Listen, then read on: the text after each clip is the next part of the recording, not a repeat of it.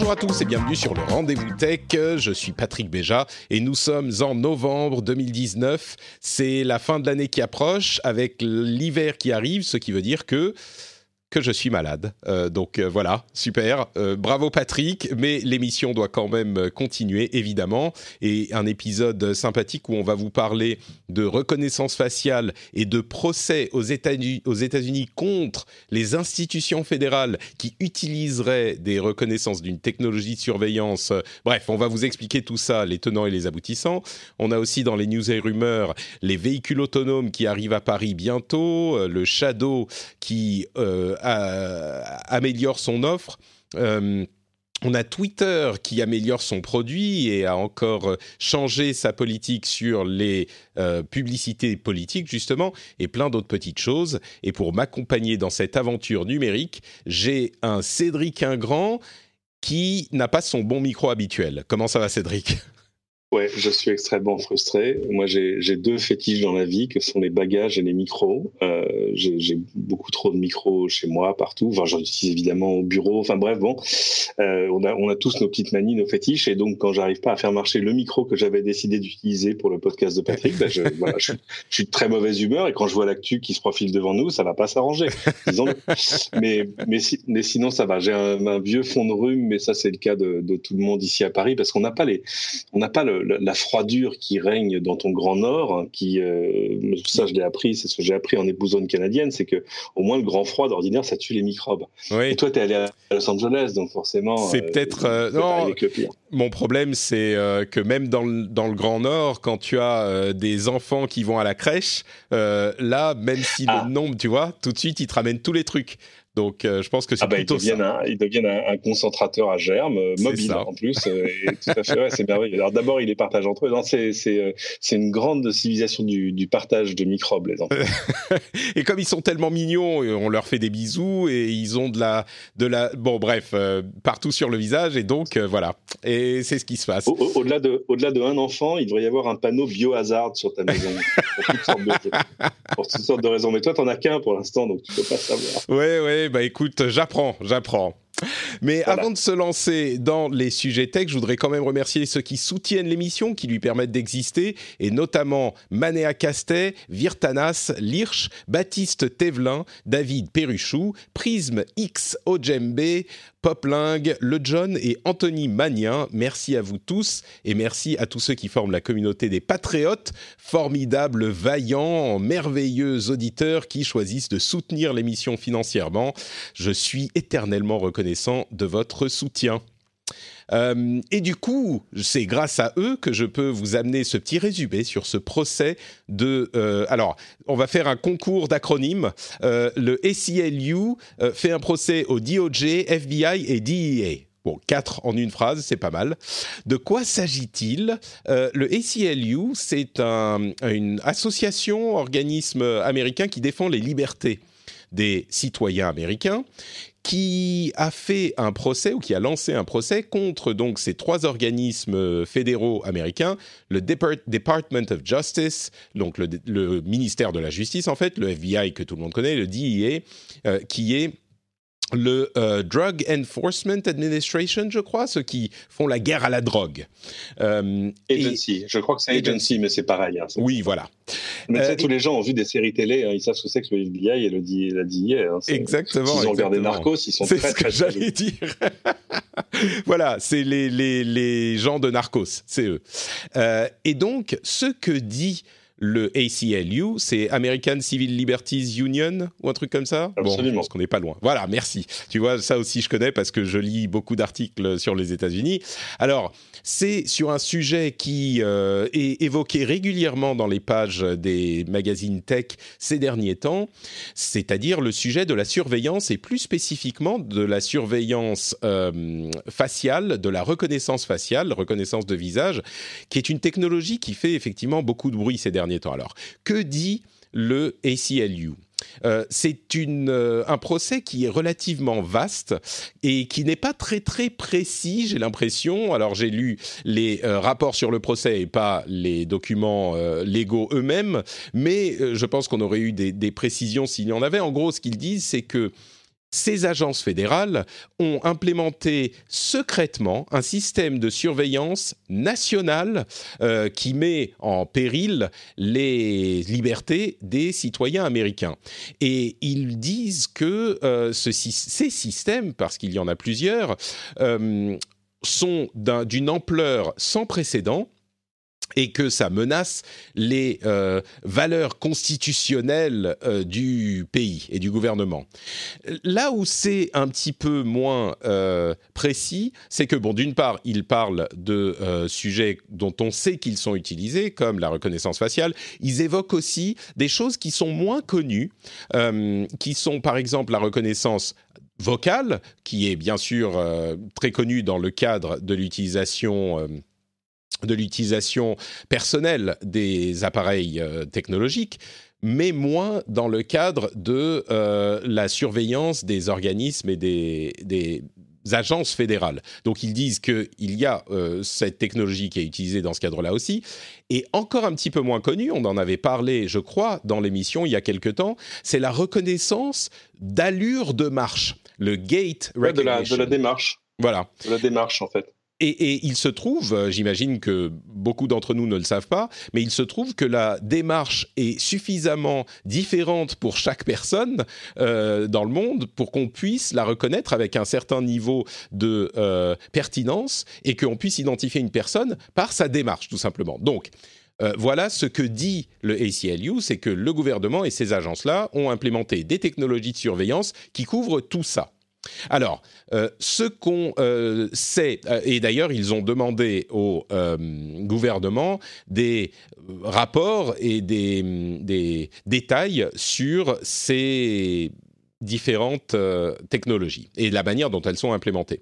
Ce qu'on sait, c'est que le FBI a effectivement un système qui s'appelle euh, Next Generation Identification System, euh, donc le système d'identification de, prochaine génération, qui permet aux euh, agents fédéraux et locaux d'envoyer une photo de quelqu'un pour qu'il soit identifié sur la base de données générale fédérale des criminels. Alors ça, c'est 30 millions de photos, j'imagine que c'est 30 millions d'individus euh, qui sont identifiés, ça fait beaucoup, hein, 30 millions quand même, qui sont identifiés dans euh, cette base de données. Et donc on peut, dans un sens, envoyer une photo et dire est-ce que cette personne et euh, existe dans votre base de données euh, de criminels. Bon, ça, je pense que c'est encore relativement normal comme utilisation.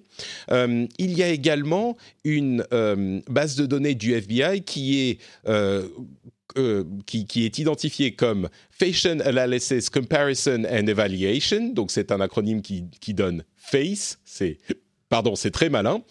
mais là, c'est pas 30 millions de photos, c'est 640 millions de photos.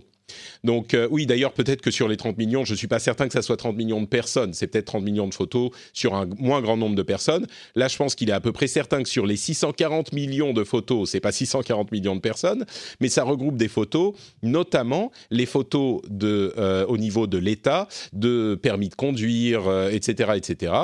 Et cette information a été révélée en juin par le Government Accountability Office, donc euh, le bureau de euh, accountability de, euh, le mot en français hmm, m'échappe.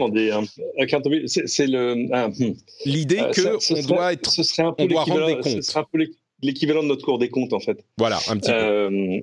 Parce que d'ordinaire, c'est l'espèce de bureau vérificateur des, politiques publiques des politiques publiques américaines. Voilà. Mais alors sur, les sur les 640 millions, moi je suis pas si euh, définitif que ça, parce que si tu mets bout à bout toute la population américaine, c'est quoi 360, 380 millions d'Américains, plus en gros tous les gens dans l'administration américaine a pour une raison ou pour une autre la photo, c'est-à-dire euh, les voyageurs les détenteurs de qui rentrent ou qui sortent, les voyageurs, les détenteurs de visa, etc., etc.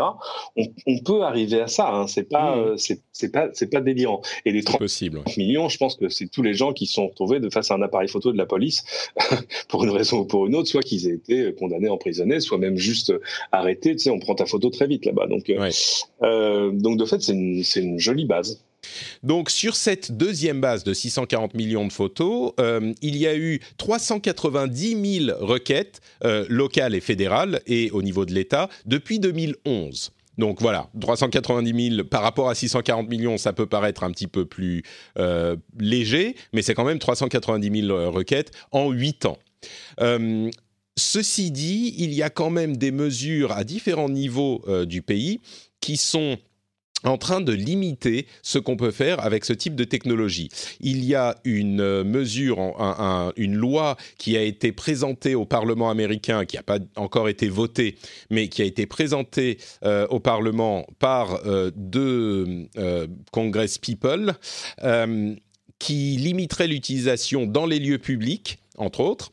Euh, et il y a également des, villes américaines, notamment San Francisco et d'autres, qui ont suivi la chose, qui ont décidé de limiter l'utilisation, voire même de euh, l'interdire pour les trois prochaines années, parce que l'une des grandes peurs que provoque cette euh, technologie, c'est qu'elle est considérée comme fiable, alors que en réalité, elle ne l'est pas. Et différents systèmes donnent d'ailleurs des des seuils de fiabilité qui sont relativement sévères, mais les utilisateurs ne sont pas obligés d'utiliser ces seuils. Il y a d'ailleurs un test intéressant qui a été fait, euh, qui a soumis des photos de membres du Congrès américain, justement, à une base de données de 25 000 photos de personnes arrêtées par la police en utilisant le système Amazon Recognition, et 28 de ces membres du Congrès ont été, euh, entre guillemets, reconnus dans cette base de données de criminels, reconnus de manière erronée évidemment.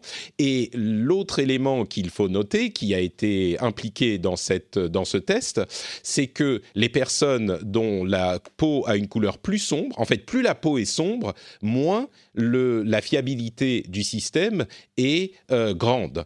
Et donc, c'est un problème évidemment de euh, matériel disponible pour créer les algorithmes de reconnaissance. Il y a moins de personnes euh, basanées ou noires dans les photos disponibles pour entraîner les algorithmes. Et il y a également un élément de contraste qui est moins bon sur les peaux plus foncées. Donc, ces problèmes font que euh, différents pays, différents, différentes villes, et maintenant peut-être euh, à, des niveaux plus élevés, euh, les autorités sont en train de dire Oula, alors, on se calme, on va attendre encore un petit peu, peut-être que la technologie sera euh, euh, enfin, utilisable dans quelques années, mais pour le moment, euh, mettons un petit peu le, le haut là. Alors, ça ne veut pas dire que la technologie est pas utilisable du tout, mais ça veut dire qu'il faut savoir ce qu'on obtient avec ce type de recherche et ce type de d'outils. Alors, en fait, c'est un grand. Le problème de la, Ouais, c'est un énorme débat, hein. euh, parce qu'évidemment, la reconnaissance faciale, c'est aussi celle qui te permet de, de déverrouiller ton smartphone. Et jusque-là, il y a assez peu d'objections. Euh, le, le, problème de ce moyen de vérification biométrique-là par rapport à d'autres choses, par rapport, par, par exemple, à, à la prise d'empreinte digitale, c'est quand on te demande de, de, donner tes empreintes digitales, tu le sais. Il n'y a pas, tu vois ce que je veux dire C'est, mmh. on, on, est en train de, on effectue un contrôle sur toi à un moment où, voilà, tu sais qu'on est en train de te, te, contrôler, alors que là, le, évidemment, la, la plainte de l'ACLU, elle ne concerne pas des usages particuliers et ils se plaignent juste du fait qu'ils ont fait des demandes d'information, qui ont un truc encadré aux États-Unis qu'on n'a pas chez nous, hein, ce qu'on appelle le Freedom of Information Act, qui permet, à, quand tu es par exemple journaliste, de faire une demande à l'administration en disant donnez-moi tous les documents que vous avez sur telle ou telle, telle ou telle initiative, telle ou telle activité, etc. etc. Euh, eux, ils ont ça, ils ont fait des demandes qui pour l'ensemble, se sont heurtés un peu à des murs et c'est pour ça qu'ils lancent ce procès.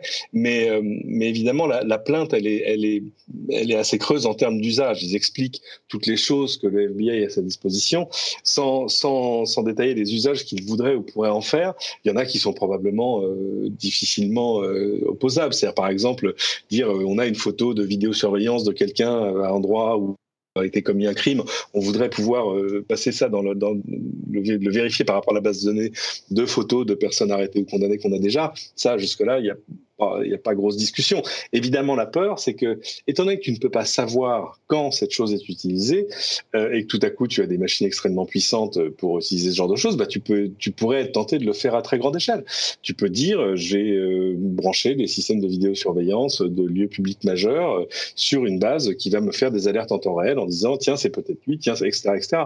Euh, avec évidemment aussi, tu l'as dit, les, les, problèmes de, de précision qui se qui se cachent derrière pour moi, ces technologies-là, elles fonctionnent quand tu les utilises sur de toutes petites bases. Exemple, euh, moi, pour rentrer au bureau le matin, dans mon badge, il y a une petite puce RFID dans laquelle il y a ma photo.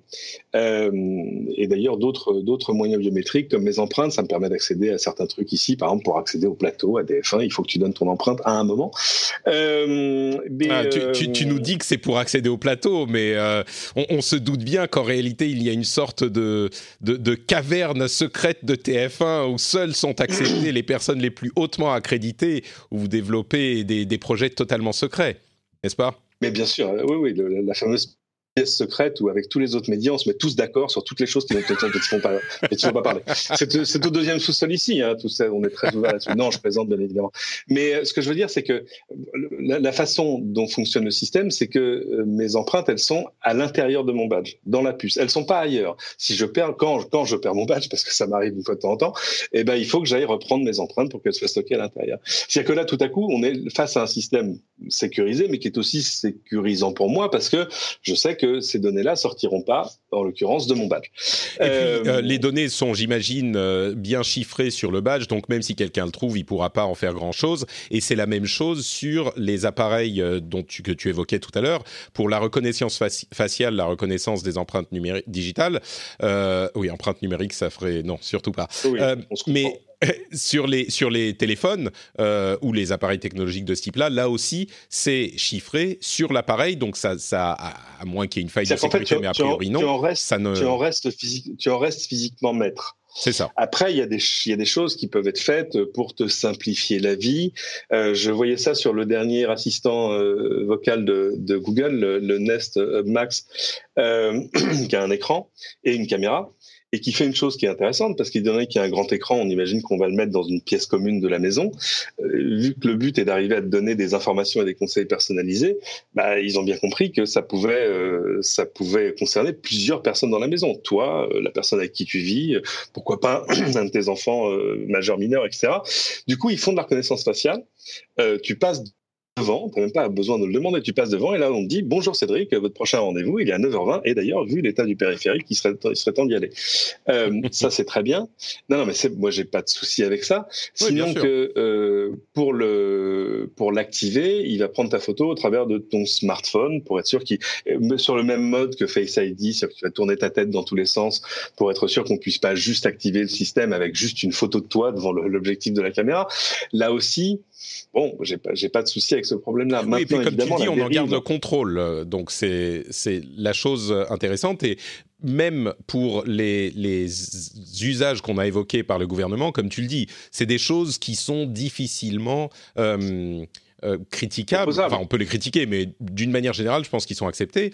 Maintenant, euh, là où, comme tu le dis très bien, ça devient plus inquiétant, c'est quand euh, on ne sait pas exactement ce qui se passe, et puis surtout, on ne sait pas quand ces euh, technologies sont utilisées. Ce que semble pas dire, ni, comment, hmm. ni dans ni dans quel but précis, parce que ça peut être. Moi, j'avais vu au, Japon, c'était NEC qui avait un système de, reconnaissance faciale extrêmement impressionnant, qui sont en train d'installer sur tous les, stades, les endroits qui vont, qui vont accueillir les, les JO 2020 de, à Tokyo. Et euh, eux, vraiment, le but, c'est d'arriver à avoir euh, une base de données euh, de photos de criminels et que le système puisse faire des alertes en temps réel. Mais c'est vrai que dans, dans l'essentiel des cas, de toute façon, ce ne sont que des systèmes qui vont te mettre en gros une notification, tu vois, ou qui vont mettre. Certains mettent d'ailleurs une note à leur propre reconnaissance en disant je pense que c'est un tel, mais je ne suis sûr qu'il y a 90%. c'est les seuils de, de fiabilité dont on parlait. Mais du coup, ce que dit le ACLU, euh, est-ce que c'est moi Enfin bon, je non, je vais te laisser, je vais te poser la question directement. Euh, est-ce qu'ils euh, ils exagèrent, puisqu'on voit que les usages semblent relativement raisonnables, ou est-ce que c'est justifié leur, leur procès? Bah, la, procédure, elle est parfaitement justifiée juste pour l'histoire de la, demande d'information. En gros, leur, truc, c'est de dire, attendez, nous, on demande des informations sur ce que vous êtes en train de faire et on est fondé à vous demander ces informations. Vous ne nous les donnez pas, donc on vous fait un procès. On voudrait savoir qu'est-ce que vous utilisez comme set de données, avec quel type de technologie et dans quel but précis et dans, à quel moment, à quel endroit, etc. etc. C'est vrai que, euh, je dis une bêtise, mais, mais imaginons que quand tu arrives, voilà, tu descends de ton avion à Los Angeles, là, comme d'habitude, tu as un très long couloir, il fait toujours 800 mètres. Hein, me demande pas pourquoi, c'est comme ça. Euh, et que dans ce couloir, tu vas avoir trois quatre caméras. Il pourrait y avoir un système de reconnaissance faciale qui recherche, je sais pas, par exemple, des gens à qui l'entrée aux États-Unis a déjà été refusée. Euh, mais euh, la, la, question, c'est toujours l'endroit, la technologie, le dataset que tu utilises et, et, le, et le but poursuivi. Après, si tu mets euh, tu vois, je sais pas, euh, sur euh, la, la, place du Trocadéro, euh, des caméras qui vont vérifier en temps réel, qui vont essayer de comprendre, de détecter en temps réel l'identité de tous les gens qui passent à portée de la caméra, avec un dataset complet de toutes les photos d'identité, des passeports et des cartes d'identité françaises. Bah là, on aurait tendance à dire non, non, ça fait ouais, beaucoup. Ça qui Parce est... que là, là, on est en train d'essayer de te suivre à la trace.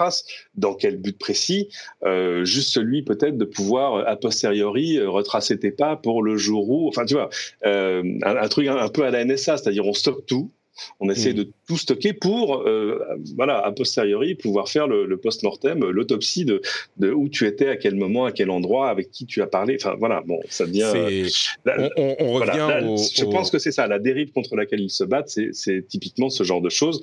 Euh, c'est d'ailleurs ce qu'ils rappellent dans le document. Alors, c'est drôle parce qu'ils mettent des pages et des pages en rappelant euh, toutes les, tous les trucs pas très recommandables que le FBI a fait dans son histoire, euh, pour dire que voilà, il y a des précédents historiques pour que les, les, les, les G-men, comme on les appelle, euh, ce soit ce soit mal conduit et en tout cas pas du tout dans l'intérêt du public, en, tout cas pas de tous les publics. Donc euh, donc voilà, je pense que c'est normal qu'on ait ces débats là. Maintenant, c'est vrai que je vois des, des gens qui disent il faut absolument interdire complètement la reconnaissance faciale, euh, bah non, je suis pas d'accord. On tirait pas jusque là. Oui. Je pense. Ouais, on a on a arrêté des tueurs au marteau et moi j'étais chez Castorama ce week-end, on vend encore des marteaux. C'est une question d'usage. ouais, ouais. Non, mais c'est vrai que euh, ce qui est préoccupant dans dans cette histoire, c'est le fait que on ne sache pas certaines choses ou qu'il se soit vu opposer une fin de non recevoir. Et évidemment, dans un monde post Snowden, on ne peut pas euh, simplement se contenter de euh, mais vous inquiétez pas, euh, de toute façon, on l'utilise pour votre bien. Euh, tu, peux, tu peux si tu es, si tu es japonais. Les japonais sont particuliers. Mais je n'imagine pas qu'ils l'utilisent dans des, dans des buts qui ne soient pas, qui ne soient pas honorables. Voilà. Et mais c'est vrai que quand tu es aux États-Unis, tu peux te poser ces questions-là.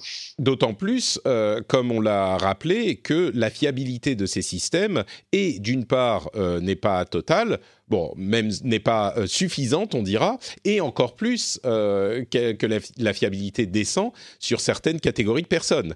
Donc euh, c'est vrai que le, signal d'alarme est bon à tirer maintenant, et en l'occurrence, il faut qu'on puisse savoir, qu'on puisse en savoir plus, ne serait-ce que pour se dire, bon, bah ça c'est acceptable, ça c'est pas acceptable, ça il vaut mieux attendre encore un petit peu que la technologie soit plus, soit plus fiable.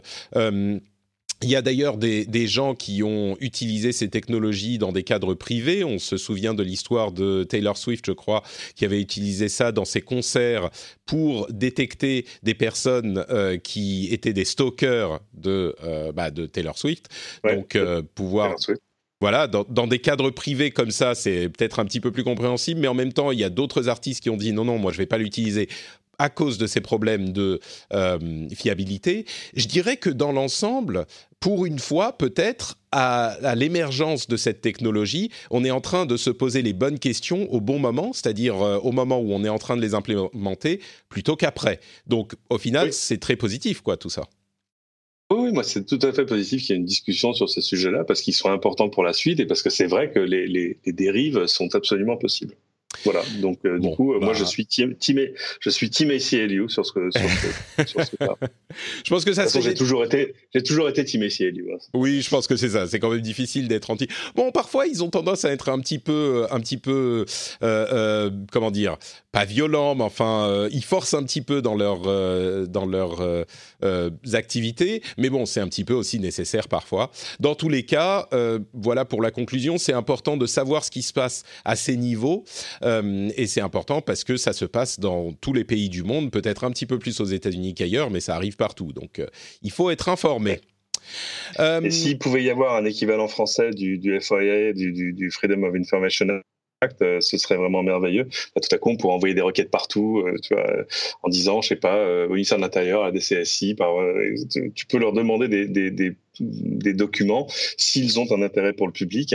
Alors c'est vrai que ça, Enfin, ce serait intéressant, ça générerait plein de trucs intéressants, parce qu'il y a plein de choses qu'on ne sait pas, euh, même si tout finit par sortir, euh, sur l'usage que nous, on fait de cette technologie-là. Hmm.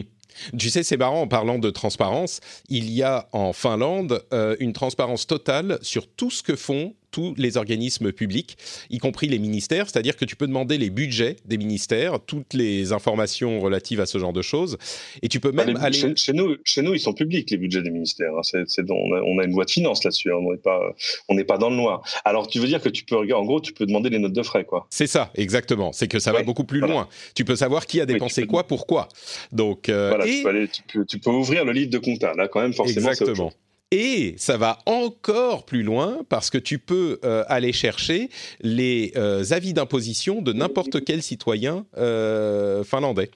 Donc, euh...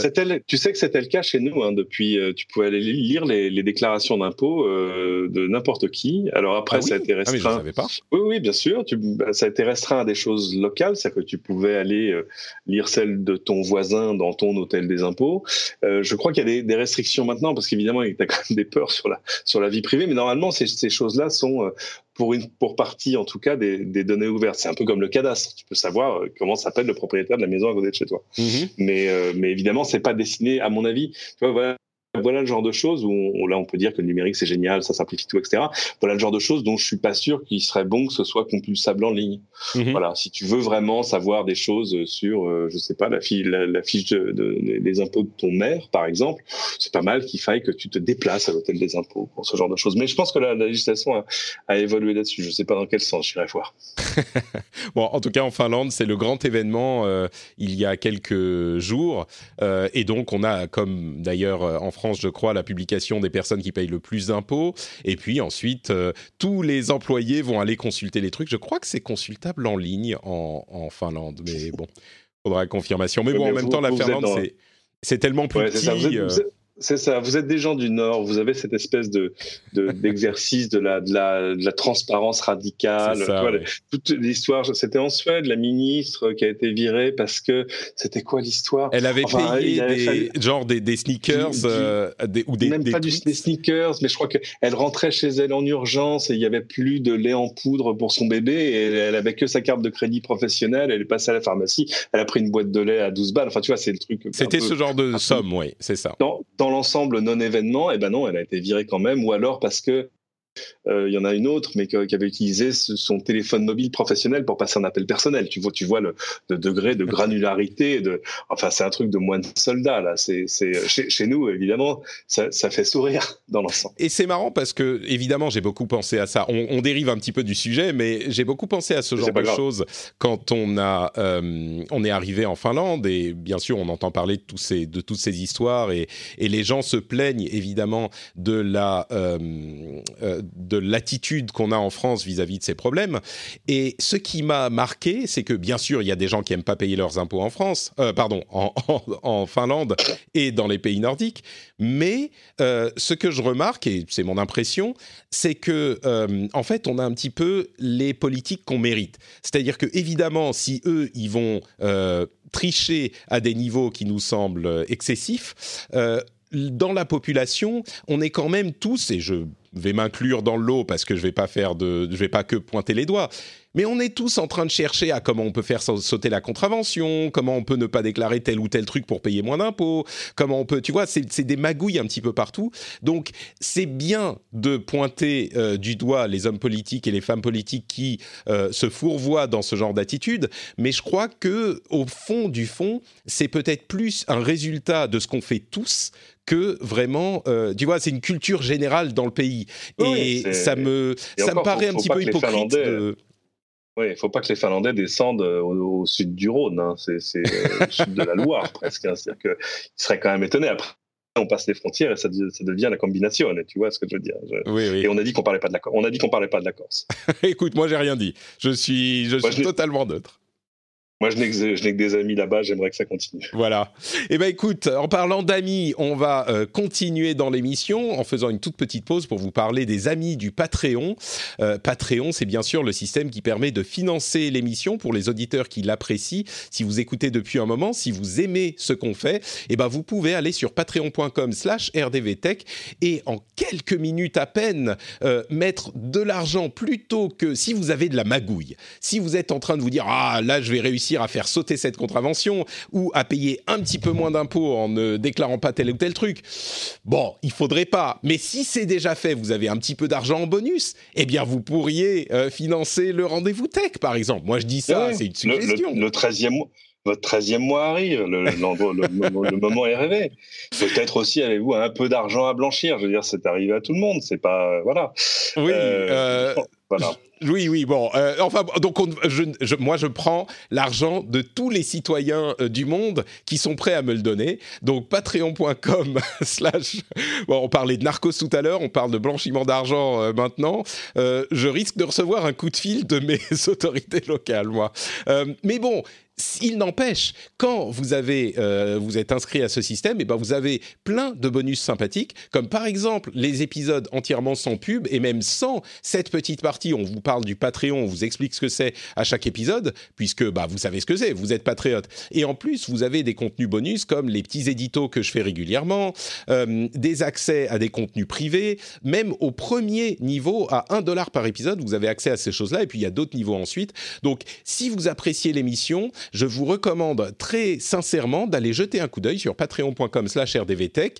C'est rapide, facile, et puis c'est euh, la chose qui fait que l'émission peut exister telle qu'elle est. Donc je vous remercie infiniment de penser peut-être à euh, devenir patriote, merveilleux patriote du rendez-vous tech. Say hello to a new era of mental health care. Cerebral is here to help you achieve your mental wellness goals with professional therapy and medication management support. 100% online. You'll experience the all new Cerebral Way, an innovative approach to mental wellness designed around you. You'll get a personalized treatment plan from a therapist, prescriber, or both in a safe and judgment free space. Your cerebral therapist or prescriber will outline a customized plan with clear milestones along the way so you can get to feeling your best. With Cerebral, you're not alone in your mental health journey. We're here to empower you to live a fulfilling life.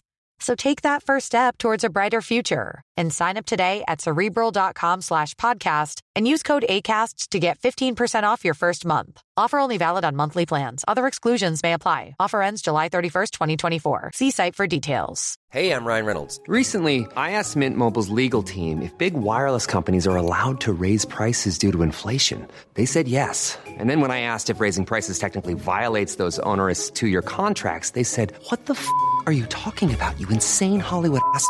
So to recap, we're cutting the price of Mint Unlimited from $30 a month to just $15 a month. Give it a try at mintmobile.com slash switch. $45 up front for three months plus taxes and fees. Promoting for new customers for limited time. Unlimited more than 40 gigabytes per month. Slows. Full terms at mintmobile.com.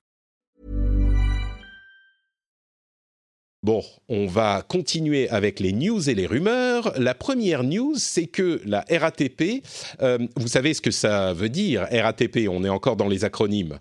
Euh, Cédric, toi, tu sais, RATP, bien sûr. Ah bah oui, oui, euh, Régie autonome des transports parisiens, ça date pas d'hier. Voilà, et dans Régie autonome des transports parisiens, les, jours, les, jours, de grève, les jours de grève, on dit euh, RATP, ça veut dire rentre avec tes pieds. Rentre avec tes pieds, exactement. On connaît, on connaît bien les Parisiens, tout à fait. Mais dans Régie autonome des transports parisiens, il y a autonome, et dans autonome, on oh. comprend aussi voiture, véhicule autonome, pas mal, hein, comme. Euh, je, ne pense pas qu'ils avaient pensé à cet autonome-là quand ils ont créé la RATP, mais je, te laisse continuer. Eh bien, il se trouve que euh, dès 2020, la RATP va faire des tests de véhicules autonomes dans Paris. Alors évidemment, c'est pas eux qui développent la technologie, hein, c'est des technologies qui nécessitent une expertise vraiment très spécifique. Ils se, euh, ils font un partenariat avec une société qui a été rachetée par Intel en 2017, qui s'appelle Mobileye et qui va fournir les technologies de conduite autonome aux véhicules de la RATP. Alors on parle de premiers tests. Il y a déjà eu quelques petits tests qui étaient pas sur des lignes commerciales, mais là, ça serait des tests sur des lignes, par exemple, d'accès à des hôpitaux, ce genre de choses, qui seront implémentées en 2020. Donc c'est encore un exemple du fait que bah, la, les, on va dire, les tests de voitures autonomes et de véhicules autonomes commencent à arriver. Et là, on parle de Paris. Donc, souvent, on en parle euh, avec des villes comme, euh, enfin, des villes américaines qui sont beaucoup plus simples à naviguer pour des ordinateurs. On parle de Phoenix en Arizona, etc. Euh, là, c'est Paris. Donc, je suis très curieux de voir comment ça va marcher et à quel point ça va marcher. Ça sera des trajets courts, j'imagine quand même, mais ça pourrait être un développement très intéressant pour la RATP. Ouais, surtout que forcément, c'est quand même à Paris qu'on a le boss level hein, de la conduite autonome, c'est-à-dire la place de l'Étoile. C'est ça. Bon, je pense pas qu'ils vont euh, l'envoyer sur la place de l'Étoile tout de suite non plus. Hein. C'est ridicule. on sait qu'une fois, le jour où une, voiture autonome arrivera, à, je sais pas, arriver par l'avenue Foch et à descendre l'avenue des Champs Élysées, enfin arriver jusqu'aux Champs Élysées, là on aura, on aura fait un grand pas. C'est pas tant euh, sur la reconnaissance de son environnement, la puissance de calcul et tout, c'est que voilà, voilà le type même de choses où il faut que ton, ton moteur logiciel de conduite ait euh, non seulement de la connaissance, etc., mais, mais de la personnalité. C'est-à-dire qu'en gros, si tu ne pas, tu n'avanceras jamais. Euh, on, est, on est très loin des choses sur lesquelles ils testent, tu vois, quand ils font, euh, quand ils lancent des flottes à Phoenix dans l'Arizona où, il y a juste des feux rouges et, et des, lignes droites, des lignes droites et des carrefours avec quatre stops euh, où déjà là il faut il faut se dire alors est-ce que c'est mon tour pas mon tour? Ok c'est super c'est un début. Mais c'est à dire qu'en gros tu es, au niveau nourrisson de euh, de là où il faudrait être c'est-à-dire euh, d'un conducteur qui a appris à, conduire à Paris à Marseille à Naples au Caire quoi. Euh, c'est ça qui est intéressant. C'est pour ça que le le fait qu'il lance ses tests à Paris est vraiment dans la ville quoi c'est c'est ça va être un vrai une vraie étape dans la conduite autonome. Moi pour être honnête je pensais pas que ça arriverait à Paris là dans dans les deux années années à venir. Mais bon, clairement. C'est intéressant parce que donc ce serait quoi? Ce serait des bus? Alors, ça veut dire qu'il faut aussi que les bus, ouais. ouais. Ouais, des petits bus. Il faut quand même qu'ils s'arrêtent, qu'ils ouvrent les portes, laissent monter les poussettes. Enfin, il y a, aussi des choses à faire sur l'interaction avec le public. C'est pas mhm. juste aller d'un point A à un point B. Donc, euh, c'est intéressant, vraiment. J'imagine qu'au début, ça, il y aura encore on pourrait faire des vraies lignes de bus qui fonctionneraient toute la nuit. Oui, qui ne seraient pas juste les, les, noctiliens. Hein, mais... J'imagine qu'il euh, y aura des conducteurs dans le bus aussi, dans un premier temps en tout cas, mais l'idée c'est qu'à terme, oui, il serait vraiment autonome. Donc. Euh, on n'en avait pas parlé la semaine dernière, mais euh, la start-up française Blade, qui édite le service Shadow, dont on vous parle depuis quelques temps, euh, a annoncé un changement de politique assez radical, ou pas vraiment de politique, mais un changement de leur grille tarifaire assez radical, avec des nouvelles offres. Alors pour ceux qui s'en souviennent pas, Shadow, c'est le service de PC à distance, de streaming. Il vous offre non pas une série de jeux, comme d'autres services vont le faire bientôt, mais un PC, un vrai PC sous Windows, sur lequel vous pouvez installer ce que vous voulez, euh, mettre ce que vous voulez, et vous avez donc euh, l'image qui vous est envoyée, la vidéo qui vous est envoyée, et vous, avec la souris, le clavier ou la manette, vous pouvez envoyer les commandes au PC et c'est euh, renvoyé vers vous en temps réel. Ça marche vraiment très bien. Moi, les tests que j'ai faits, j'en parlais, je crois, déjà la dernière fois. Les tests que j'ai faits à mon dernier passage à Paris étaient complètement bluffants. Alors, quand on a une fibre de bonne qualité évidemment, mais il n'empêche, moi j'avais très beaucoup de mal à différencier le, la machine locale et la machine distante, donc c'est vraiment euh, convaincant comme technologie. Le gros problème qu'ils avaient jusqu'à maintenant, c'était le tarif qui était élevé. On était à, on va dire, euh, quelque chose comme 40-45 euros pour euh, un petit peu moins si on prenait des abonnements plus longs, mais pour accéder au service. Là, ils ont réduit le tarif à, on va dire, 15 euros ou moins si on prend plus longtemps, 15 euros par mois pour avoir accès à notre PC en version basique. Pour ceux qui veulent une version plus puissante, avec notamment euh, du ray tracing, on sera à, euh, je crois, 25 ou 30 euros, quelque chose comme ça. Et ça sera disponible en février. Donc, ça continue à avancer pour le streaming, la technologie streaming en général. Euh, à noter que Stadia, donc le service de jeux vidéo en streaming de Google, a annoncé son line-up de lancement avec un, un, on va dire, qui est particulièrement particulièrement famélique. je dis depuis. Pas, beaucoup de jeux, hein, ce, qui est un, ce, qui est un, peu dommage pour ce genre de choses. Hein. Bah, disons que pour moi, ça confirme une fois de plus ce que je dis depuis longtemps, c'est que c'est c'est une bêta qu'ils lancent maintenant et le service ne sera vraiment oh. opérationnel que dans quelques mois et quand leur offre entre guillemets d'accès gratuit sera disponible courant 2020. Euh, et puis encore, euh, puisqu'on parle de Google, euh, je continue sur le fil avant qu'on discute de tout ça. Google a abandonné le, ou plutôt a open sourcé le projet Cardboard. Vous vous souvenez, c'était ce système de réalité virtuelle avec un petit casque en, en, carton dans lequel on glissait le téléphone. Et après avoir abandonné leur système Daydream VR, ils abandonnent en quelque sorte le système Cardboard. Donc Google sort de la course de la réalité virtuelle. C'est un petit peu de la consolidation. Mais euh, donc, euh, est-ce que je ne sais pas si tu as des, remarques sur tout ça, bah, sur, le, Shadow? on va, on va, commencer par la fin sur Cardboard. C'est chouette qu'ils le mettent en open source, mais ça signe quand même un truc, c'est qu'il n'y a pas de marché pour ça, quoi. Euh, enfin, si, il y a un marché, bah. mais il est beaucoup plus restreint que ce qu'on aurait pu croire au début. C'est qu'on, euh, au début, tu vois, on nous le vendait. Moi, je me souviens encore de, de la conf Samsung il y a quoi trois ans euh, à Barcelone. Tout à coup, Mark Zuckerberg arrive euh, pour dire voilà, regardez toutes les choses qu'on va pouvoir faire en VR avec ce casque dans lequel vous allez coller votre smartphone. bah, ça, c'est mort. il bah, reste, je alors, évidemment, il y, a, il y, a, encore des casques et ça se vend. Je, je pense à ce qu'il y a sur PlayStation, qui est vachement bien, mais mais mais on est quand même sur un marché potentiel qui est beaucoup plus petit.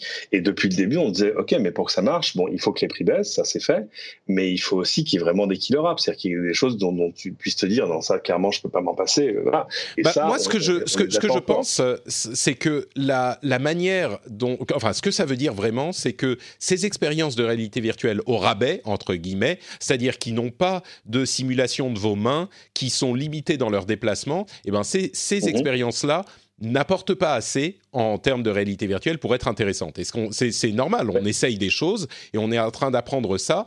Et les expériences qui sont plus immersives, elles, sont vraiment convaincantes. Donc, euh, je ne sais pas si elles, sont, si elles ont plus de succès, mais pour moi, c'est plus ça que euh, l'idée de se dire que la, la VR dans son ensemble n'est pas, euh, ne réussit pas son pari. Quoi. Là, il est encore trop tôt pour, pour dire ça parce que les casques plus immersifs, eux, continuent à être intéressants, même si on n'est pas une adoption en public.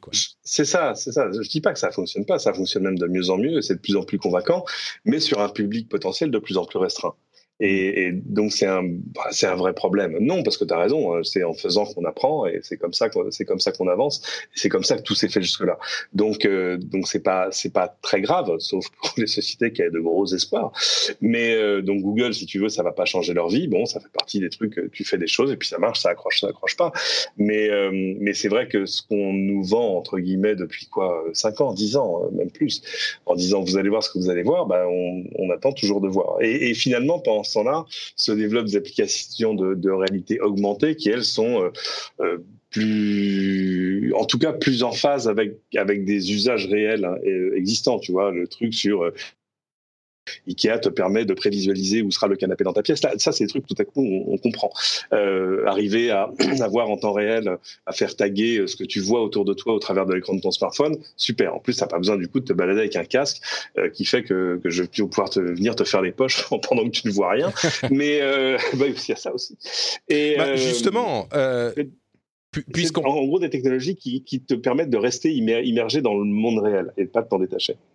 Bah, tu m'amènes une transition avec la discussion sur Apple. Je ne sais pas si tu voulais dire un truc sur euh, Shadow ou si on, on parle. Sur Shadow, moi j'aime beaucoup Shadow. Ça reste un truc de hardcore gamer, etc., euh, qui est très intéressant, vraiment, vraiment bien fait. C'est une vraie jolie euh, pépite technologique là pour le pour le coup qu'on a qu'on a en France. Euh, ce qui est c'est impressionnant aussi la façon dont ça te permet, mais ça c'est le coup des machines virtuelles, euh, de commencer une partie sur ton PC, de la continuer sur une autre machine, de regarder un truc sur la tablette, etc. Non, c'est vraiment le, la, la, techno qu'il y a derrière est, est, est vraiment intéressante. je pense que pour l'instant, de fait, ça reste un truc de hardcore gamer parce que la promesse de Shadow, c'est pas juste de dématérialiser le jeu et de, voilà, c'est d'arriver à, être sur une machine qui, au travers de la mise à jour du serveur, elle soit toujours à jour. Donc il y a une équation économique pour le joueur qui se dit bon, c'est cool, je vais pas avoir besoin de, de changer de carte graphique tous les 18 mois. Euh, donc ça, ça pour le coup, ça, ça tient, même si c'est c'est sur une, une population pour l'essentiel de, de joueurs PC, mais euh, mais c'est une une vraie belle réussite, surtout qui a réussi à fonctionner là où euh, moi je me souviens il y a quelques années il y avait euh, comment s'appelait cette il y avait une boîte on live Gaikai il y en avait on live on live. Ah, ils étaient là trop tôt quoi. ouais ça, qui sont arrivés un peu, un peu trop tôt pour que, pour que ça accroche vraiment et peut-être pour avoir les, les, les bons technos parce qu'il restait un peu de lag. Mais tu as raison, hein, l'expérience Shadow, c'est que tu t'attends à ce qu'il y ait un tu vois, tu t'attends instinctivement à ce que ça marche moins bien que ton PC de jeu. Et en fait, quand ça se met à marcher aussi bien et tout à coup, au bout de quelques minutes, tu as totalement oublié que tu es sur, sur, une machine virtuelle euh, qui est juste, euh, dont, dont on file les graphiques par le cloud, c'est impressionnant. Hein. Alors euh, en février, cette nouvelle offre sera disponible et j'engage, euh, j'encourage tous les sceptiques à euh, essayer pour 15 euros pendant un mois pour voir ce que ça donne, parce que je pense que vous serez convaincus. En même temps, à ce moment-là, peut-être que Stadia sera disponible un petit peu plus, un petit peu plus, et donc vous pourrez tester sans avoir à débourser ce genre de technologie. Mais on revient à la question de la réalité augmentée, puisque le très prolifique Mark Gurman, qui a ses sources chez Apple depuis bien longtemps, nous apprend que Apple est en train de développer un nouveau capteur 3D qui serait une évolution de celui qui permet le Face ID aujourd'hui, qui serait intégré à un iPad Pro au premier semestre 2020 et dans les iPhones de 2020 également avec la 5G. Euh, donc ça, c'est pas très surprenant, mais il serait spécialisé dans la réalité augmentée, voire euh, pourrait aider à la réalité virtuelle à terme, euh, puisqu'ils auraient l'année suivante ou l'année d'après, donc on va dire entre 2022 et 2023, peut-être 2021 et 2023, un casque de réalité augmentée. C'est encore une confirmation, une rumeur qui confirme euh, le fait que Apple travaille dessus. Là où c'est intéressant, c'est qu'il comptait, il y a quelque temps, euh, faire une euh, présentation en 2019 et le sortir en 2020, et ils ont décidé de décaler un petit peu la sortie pour que la technologie soit encore plus convaincante et ils le considèrent comme leur prochain gros push dans le domaine des wearables, de la technologie portée. Mmh et c'est donc le, prochain euh, produit qui va arriver. Donc on parle effectivement de peut-être présentation 2021-2022 pour ce casque de réalité augmentée principalement, mais qui ferait aussi euh, de la réalité virtuelle. Donc, et il y aurait l'année hein. suivante, l'année suivante, mmh. des lunettes qui feraient de la réalité augmentée. Donc, d'abord un casque et puis simplement des lunettes qui seraient beaucoup moins encombrantes. T'imagines, on est en train de parler d'un truc à, horizon 4 ans. Enfin, 4 ans, c'est le, c'est le bout du monde, quoi. C'est, c'est, mm. euh, c'est fou parce que c'est là que tu te dis quand même, non mais attends, c'est Apple. C'est-à-dire que ils peuvent, ils peuvent jeter tous les moyens qu'ils veulent dans la, dans la bataille pour arriver à faire, à faire bien et, et à faire plus vite que les autres, parce que tu as quand même toujours un avantage à celui qui sort ça en premier. Et là, on est en train de dire, c'est pour dans 4 ans. Et, et, ils y travaillent depuis un certain temps déjà. Donc, euh, soit c'est extrêmement compliqué, euh, soit, euh, soit ils ont toujours ce, petit défaut à avoir euh, du mal à, courir plusieurs livres en même temps, mais, mais a priori non, ça ne va pas être le cas. Donc c'est vrai que voilà, quand Apple te, dit, enfin te dit pas, mais ou laisse dire qu'il va falloir 4 ans pour sortir un nouveau matériel, ça, fait, ça fait rêver quand même. C'est intéressant d'ailleurs cette idée qui court plusieurs lièvres à la fois, parce que j'avoue que j'ai un petit peu plus de bugs que d'habitude sur mon iPad. Il semblerait que la prochaine version d'iPadOS euh, corrige ces bugs-là, mais je, pense que c'est une remarque que font beaucoup d'utilisateurs et de développeurs ces derniers temps. Les produits, les OS d'Apple sont un petit peu plus buggés qu'ils ne l'étaient euh, il y a quelques années. Et je me rends compte que Apple fait vraiment tellement de choses en même temps. Alors, il y a plein de géants de la tech qui font plein de choses, mais enfin, dans le, nombre de domaines différents qu'ils sont en train de couvrir, euh, j'ai pas fait une étude scientifique sur le sujet, mais j'ai l'impression qu'entre les médias, les euh, matériels, les, enfin, les tablettes, les ordinateurs, portables, pas portables, les téléphones, les euh, montres, les euh, casques sur lesquels ils travaillent, les, les voitures, enfin, et je parle même pas de logiciels et de services et de d'infrastructures cloud, ils font tellement de choses. C'est, à vrai dire, c'est même impressionnant qu'ils réussissent à tenir tenir debout encore, mais c'est, on a, j'ai l'impression que c'est arrivé petit à petit, graduellement, et c'est un édifice mhm. tellement énorme, Apple aujourd'hui, euh, dans les domaines qu'il couvre, que ça c'est pas surprenant qu'il y ait des choses qui se passent un petit peu moins bien euh, et qui doivent, euh, qui, nécessitent plus d'attention. J'espère qu'ils pourront donner plus d'attention à ces choses-là, mais c'est une remarque que je me suis faite et que je pense qu'elle n'est pas, pas totalement fausse, quoi. Non, non, non, c'est très vrai. Mais, c'est vrai qu'en même temps, il y a, dans cette règle 3, il y a quand même une, un paramètre qui est celui de leurs moyens ils ont des moyens, pour ainsi dire, infinis. C'est-à-dire que, tu vois, je pense pas qu'il leur arrive souvent de dire on va remettre ça dans deux ans parce que tu comprends, en termes de compta, là, on va être un peu, un peu ricrac à la fin de l'année. non, ça, ça n'existe pas. C'est-à-dire, c'est, c'est comme chez Amazon. Amazon, cette année, il y a un trimestre où ils ont fait vraiment des bénéfices. C'était étonnant. Et euh, parce que le, le, réflexe chez Amazon, c'est plutôt de tout réinvestir dans euh, plus, plus, plus de nouveaux services, embaucher comme des furieux, etc. Euh, ils sont, je sais plus combien maintenant, sont 500, 600 000. Enfin, c'est un truc, c'est de la folie furieuse. Et, euh, on s'est dit tiens, c'est peut-être peut-être qu'il y a un changement de politique chez Amazon. Finalement, ils ont décidé que faire du bénéfice et le distribuer à ses actionnaires, c'est pas mal. Distribuer des dividendes, c'est peut-être une bonne idée. Et eh ben, ça n'a pas duré. Hein. Le, trimestre suivant, je pense que le lendemain de la, publication des, comptes, Jeff Bezos a, convoqué tout le monde en disant c'est bon, hein, on, hop là, allez, tous vos projets, c'est bon, on fait. Allez, on finance tout, tout, tout, tout, tout. Et le, trimestre suivant, ça y est, ils ont affiché des, des bénéfices en même si leur, leur business forcément est, est, florissant. Mais euh, Apple a plus quand même cette tendance à faire euh, à choisir ce, dans quoi il ce sur quoi il travaille, quoi. Oui, oui, et puis à, s'inquiéter de ce qui reste euh, en, bénéfice à la, à la fin du quarter et, à la fin de l'année, parce qu'ils ont quand même, il y a beaucoup d'attentes de leurs investisseurs sur sur le dividende et, et le cours de l'action. Donc, mais c'est aussi pour ça qu'il y a des fois où, euh, où, ils se font un peu dépasser. Et euh, je comprends qu'ils fassent des choix.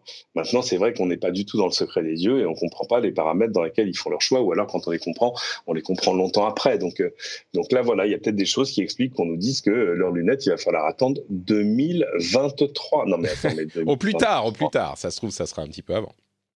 Oui, enfin, le, selon le The Information, là je parlais de Bloomberg, mais selon The Information, effectivement, le casque de réalité augmentée c'est 2022 et les lunettes c'est 2023. Donc oui, pour les lunettes, c'est pas pour tout de suite. Euh, mhm. Twitter a annoncé des nouveautés. Alors c'est un produit qui bouge très très peu, Twitter, ou en tout cas pas de manière radicale.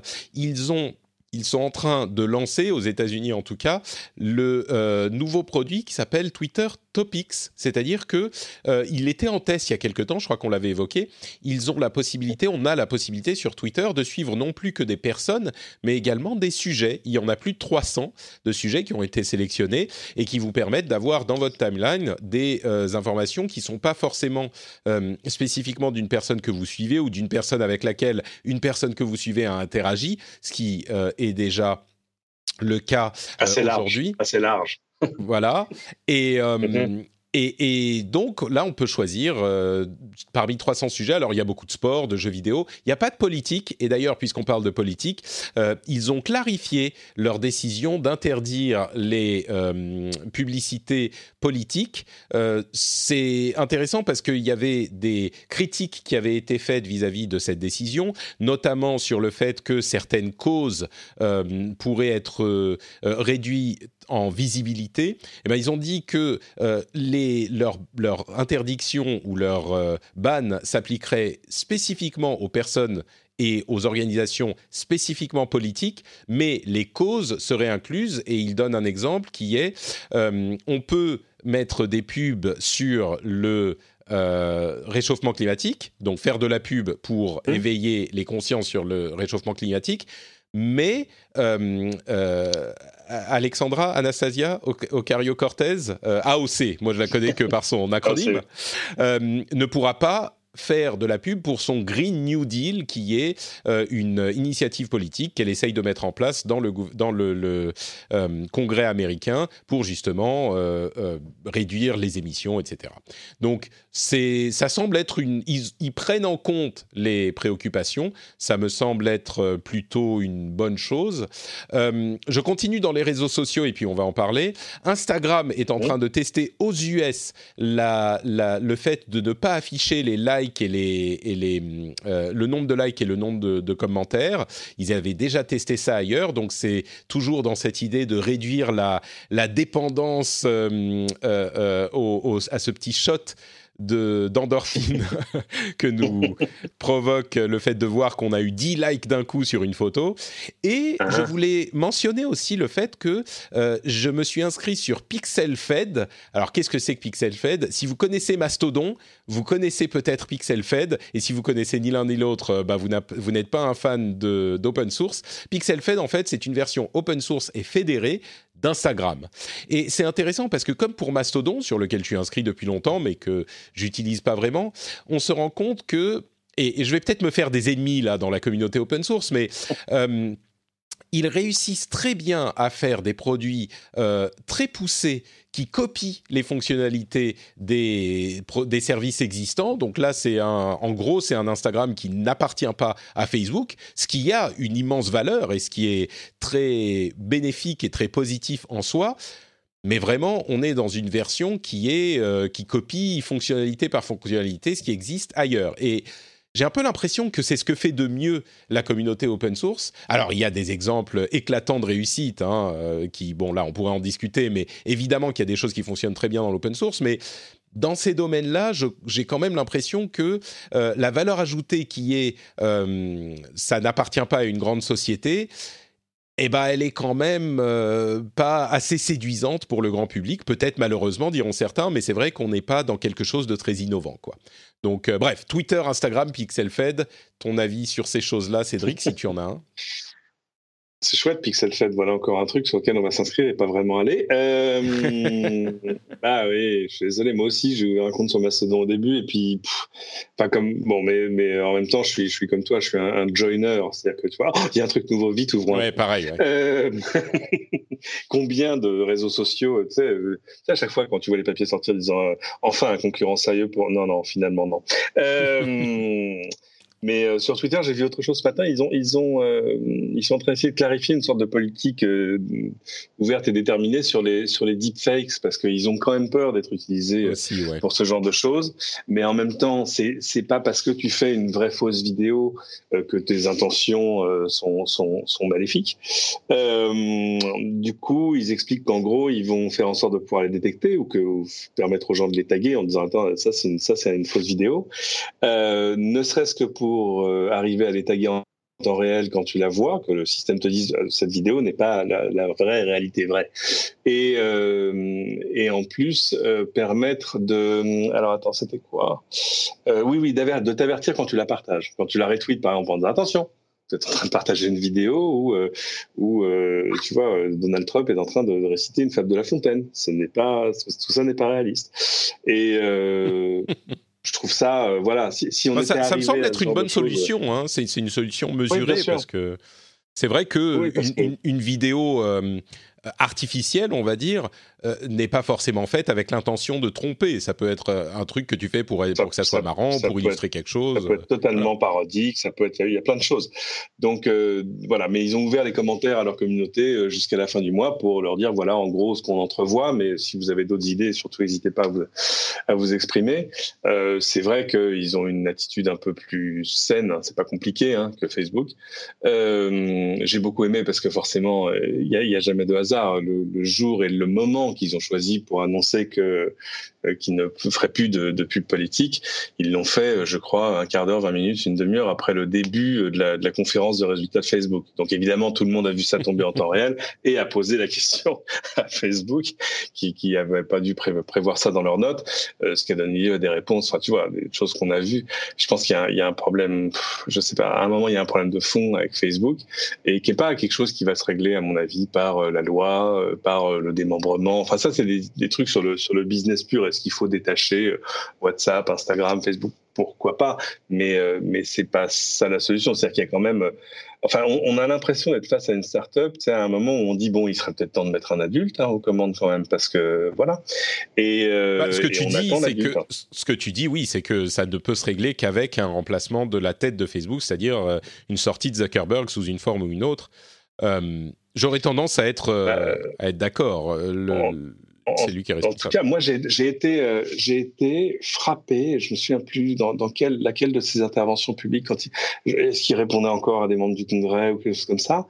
Et non seulement, bon, euh, j'étais évidemment, euh, enfin, je décodais à peu près en temps réel des trucs qui, qui, étaient assez langue de bois, mais, mais à quoi s'attendre? En fait, tu parles au patron d'une société cotée, donc il va pas non plus t'ouvrir son cœur, tu vois.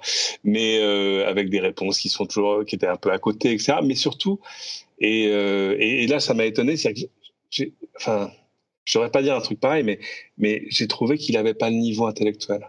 J'ai trouvé, je me suis dit, mais il, se rend compte de ce qu'il est en train de dire. Enfin, c'est pas possible. Il peut pas euh, rester en pilote automatique sur des réponses comme ça. on voit bien les gens de, face à lui qui secouent la tête en disant euh, non, tu peux.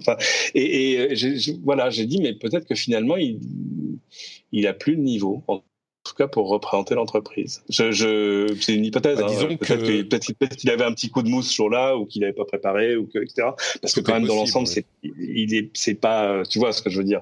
Euh, il a quand même à mon avis un, un, gros QI, mais euh, mais mais euh, il y a des trucs où il a, je sais pas, où il, y a des situations sociales qu'il a du mal à décoder, enfin, etc. Mais, mais à un moment, tu bah, Il y a beaucoup de gens qui disent euh, qu'effectivement, il a une. Euh, alors, clairement, c'est pas un idiot, hein, je veux dire, il est évident. C'est ça. Euh, mais mais il y a beaucoup de gens qui disent qu'il a, il est, tout sauf bête. Qu'il a un, quotient émotionnel, enfin, une, une compréhension des dynamiques sociales euh, qui est pas suffisante, surtout pour un quelqu'un qui dirige le plus gros réseau social du monde.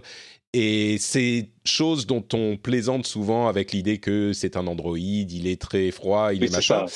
Alors, c'est sûr comme un humain boire un verre d'eau, c'est ça. Non, mais bien sûr, là, on, se moque gentiment. Mais alors, il peut aussi arriver une chose. Hein. Là, on, passe en revue des hypothèses qui sont peut-être fantaisistes, mais euh, comme comme beaucoup de gens à cette échelle-là de responsabilité, il y a, y a aussi une question d'entourage. C'est-à-dire que si euh, tu es à ce niveau de d'abord de, de, de, puissance de travail et de responsabilité, si tu es entouré par des gens qui font oui chef, oui chef, bien sûr, non, c'est génial ce qu'on a fait, chez voilà, qui te disent pas la vérité, bah forcément, tu te retrouves en décalage complet par quand tu te retrouves propulsé dans le monde réel.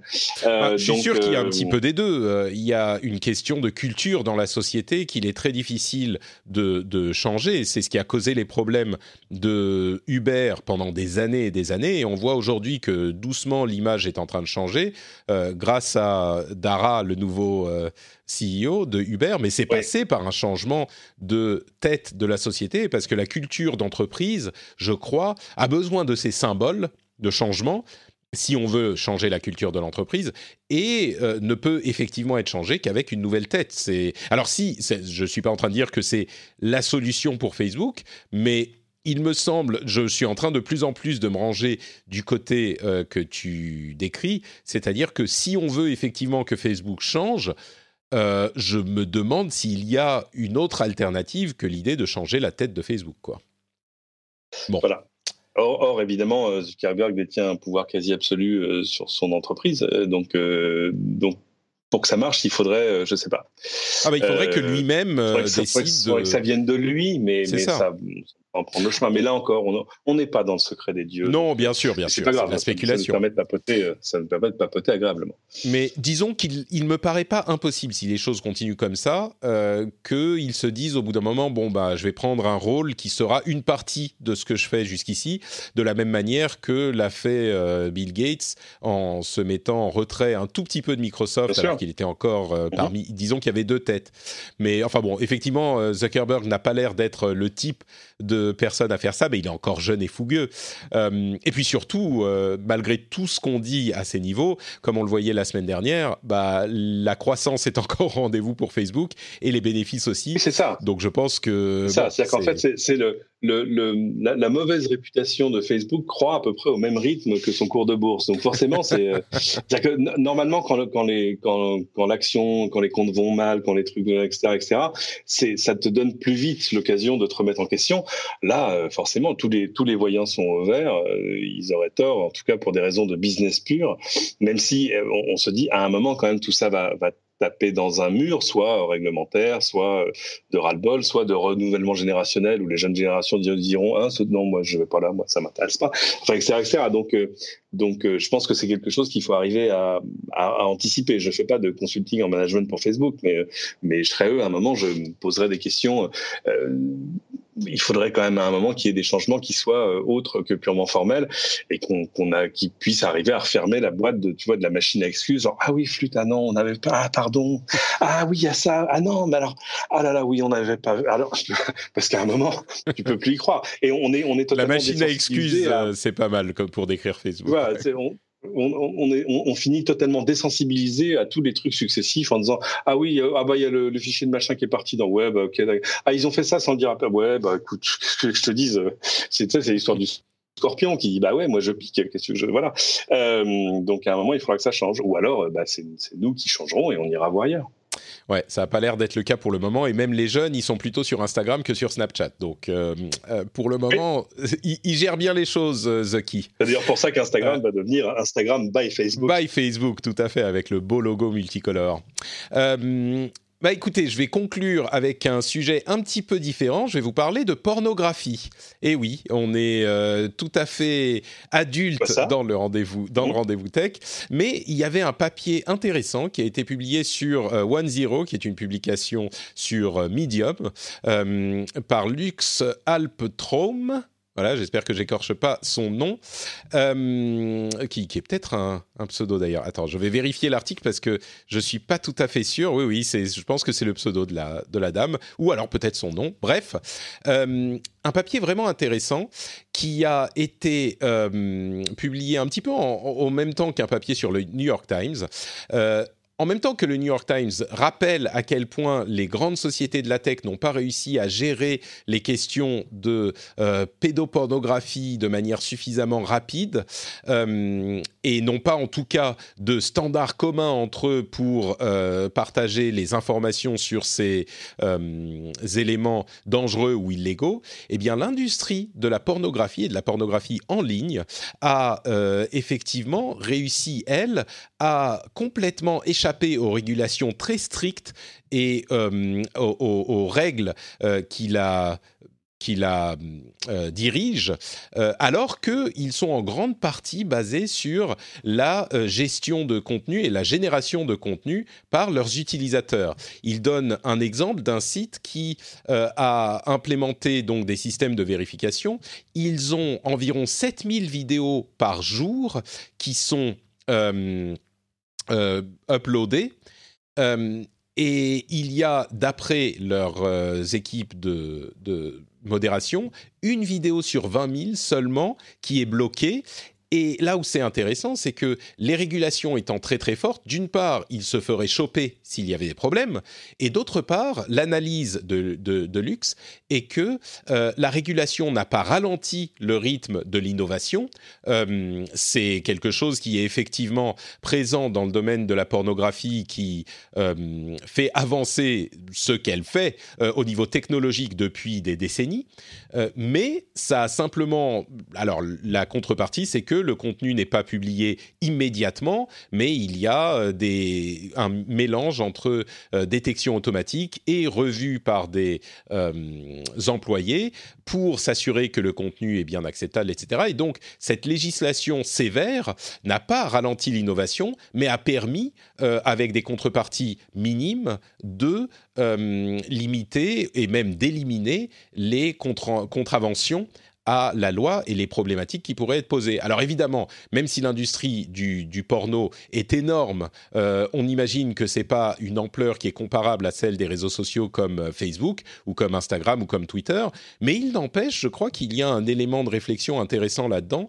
euh, qui est que bah, ces régulations hyper sévères qu'on craint comme la peste dans le domaine de la tech, dans cette expérience en temps réel, euh, n'a pas semblé avoir euh, des conséquences drastiques sur l'industrie. Donc c'est quelque chose à noter, quoi. Je pense qu'il y a deux aspects. D'abord le fait que eux, le savent, hein. c'est-à-dire que euh, s'ils sortent des clous de manière visible, ils seront face à un danger mortel, en gros. oui, c'est exactement ça. Voilà, les, Anglais avaient, voulu tester un système. Euh, les, Australiens aussi sont en train d'essayer de. Ouais, les, Anglais ont annulé, les Australiens ont, repris le flambeau. C'est un système qui. Euh, voilà. Qui, qui, identifie les personnes. C'est ça, pour vérifier l'âge. il faut, t'envoies ta pièce d'identité, on vérifie que c'est bien toi, etc. Le truc, t'imagines Mais bien sûr. Euh, et et du coup, évidemment, ils veulent tous éviter ça. Euh, et puis de l'autre côté, je pense qu'ils ont aussi un atout qui est un truc d'usage, c'est que ils ont, il y a moins de personnes qui euh, qui envoient du contenu qu'il n'y a d'utilisateurs. Tu vois ce que je veux dire? Euh, C'est-à-dire que quand tu es Facebook et que tu as 2 milliards d'utilisateurs, c'est 2 milliards de personnes qui sont susceptibles de poster du contenu. Euh, je sais pas combien d'utilisateurs ont les, les, les grands les, les, grandes plateformes de porno en ligne, mais elles ont, doivent en avoir cumulativement à peu près le même nombre.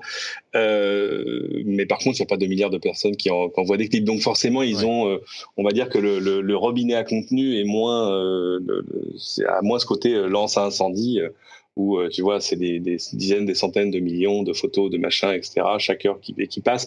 Donc forcément, c'est un peu plus facile à filtrer. Peut-être aussi parce qu'ils recherchent des choses qui sont un peu plus circonscrites. Euh, donc, euh, mais, mais de fait, je pense qu'eux ont investi. Oui, j'imagine. Quand, quand tu dis des choses, qui sont, qui sont plus circonscrites, par exemple, on peut imaginer que euh, la diffusion d'images d'enfants, euh, bah, dès qu'on détecte un enfant dans la vidéo, voilà, c'est terminé. Il n'y a pas de question. C'est pas que c'est une photo de tes enfants euh, en vacances. C'est que s'il y a un enfant, directement, c'est non. Donc, euh, c'est plus facile et, à détecter. Et en plus, quoi. ils sont et, et, en plus, il faut être juste avec, euh, avec Facebook et les autres. C'est-à-dire que euh, si tu es euh, une de ces plateformes de, de, de vidéo X, euh, la, les zones grises sont à la fois moins nombreuses et, et, et sujettes à moins de conséquences. C'est-à-dire que euh, il va pas y avoir une grande campagne pour pour t'accuser de censure parce que tu as choisi de, de, retirer telle ou telle vidéo. Enfin, c'est-à-dire que tu touches pas immédiatement à, à, au, au, cœur du centre de la liberté d'expression de tout un chacun. Euh, donc, euh, même si tu as des effets de bord et où ton algorithme va mettre de côté des vidéos qui finalement auraient dû passer, bon, c'est pas très grave dans l'ensemble. Mmh. Tu vois ce que ouais. je veux dire? Les, non, les, vrai, les conséquences, personne va t'accuser de, jouer à Big Brother, etc. etc. Donc, euh, donc forcément, ils évoluent dans, un contexte qui est finalement euh, un petit peu plus facile à, négocier, euh, à la fois socialement, technologiquement, en termes de business, etc. Mais, mais oui, je pense que ce que je disais au début, c'est qu'eux ont compris très très vite qu'ils étaient face à un vrai danger mortel. Là. Tout à fait, ouais. Bah, disons que sans aller jusque-là, peut-être qu'il pourrait y avoir une leçon à tirer de tout ça qui serait de se dire que le, le, le, si on montait un petit peu le, le robinet du danger euh, sans l'amener jusqu'à euh, au niveau mortel, euh, ça pourrait être euh, intéressant de voir les conséquences sur certains de ces réseaux sociaux au lieu de se dire mmh. ce qu'ils nous disent eux et qui est la compréhensible aussi. Hein, ça serait un, coup d'arrêt à l'innovation et donc un danger industriel fort. Euh, bon, peut-être qu'on est arrivé à un niveau où il faudrait euh, commencer à tenter de voir ce que ça donnerait. Quoi. Mais en même temps, c'est un, robinet qu'il est difficile de refermer quand on l'a ouvert. Donc je comprends les, hésitations. Quoi. Mais bon, je pensais que c'était un sujet euh, qui était intéressant à ajouter à nos réflexions sur ces sujets. Bah écoute, Cédric, on arrive au bout de l'épisode. Merci beaucoup de m'avoir accompagné. Bah déjà mais oui, plaisir. Cette heure est passée tellement vite et si certains de nos auditeurs pensent la même chose et qu'ils en veulent plus, ils veulent plus de Monsieur Ingrand, où est-ce qu'ils peuvent euh, se diriger? Bah, venez déjeuner à la maison. Enfin, je veux dire, pardon, euh, sur, sur, sur, Twitter, à Cédric, sur, sur LCI, sur LCI.fr et, et, particulièrement sur LCI dans la matinale week-end du samedi, 7h47 si vous êtes vraiment matinal et, et 9h45 si vous attendez l'heure des croissants. Moi, je suis plutôt euh, team croissant, on va dire. Pour ma voilà. part, c'est Note Vous êtes Patrick. nombreux. Hein. Oui, je crois que je suis pas le seul. Euh, je suis Note Patrick sur Twitter, Facebook et Instagram. Vous pouvez retrouver cette émission sur frenchspin.fr. N'hésitez pas à venir commenter si vous avez des choses à dire sur tous les sujets qu'on a évoqués. Et bien sûr, si vous appréciez l'émission, vous pouvez aller sur Patreon, patreon.com slash rdvtech.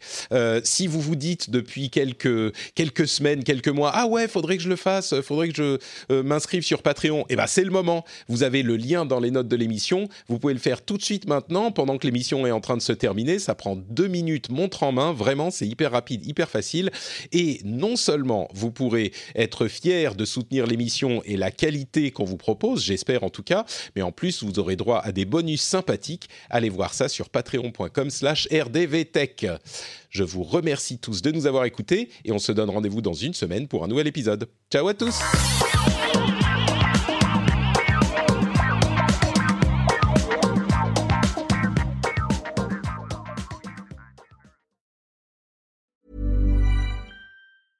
Selling a little or a lot?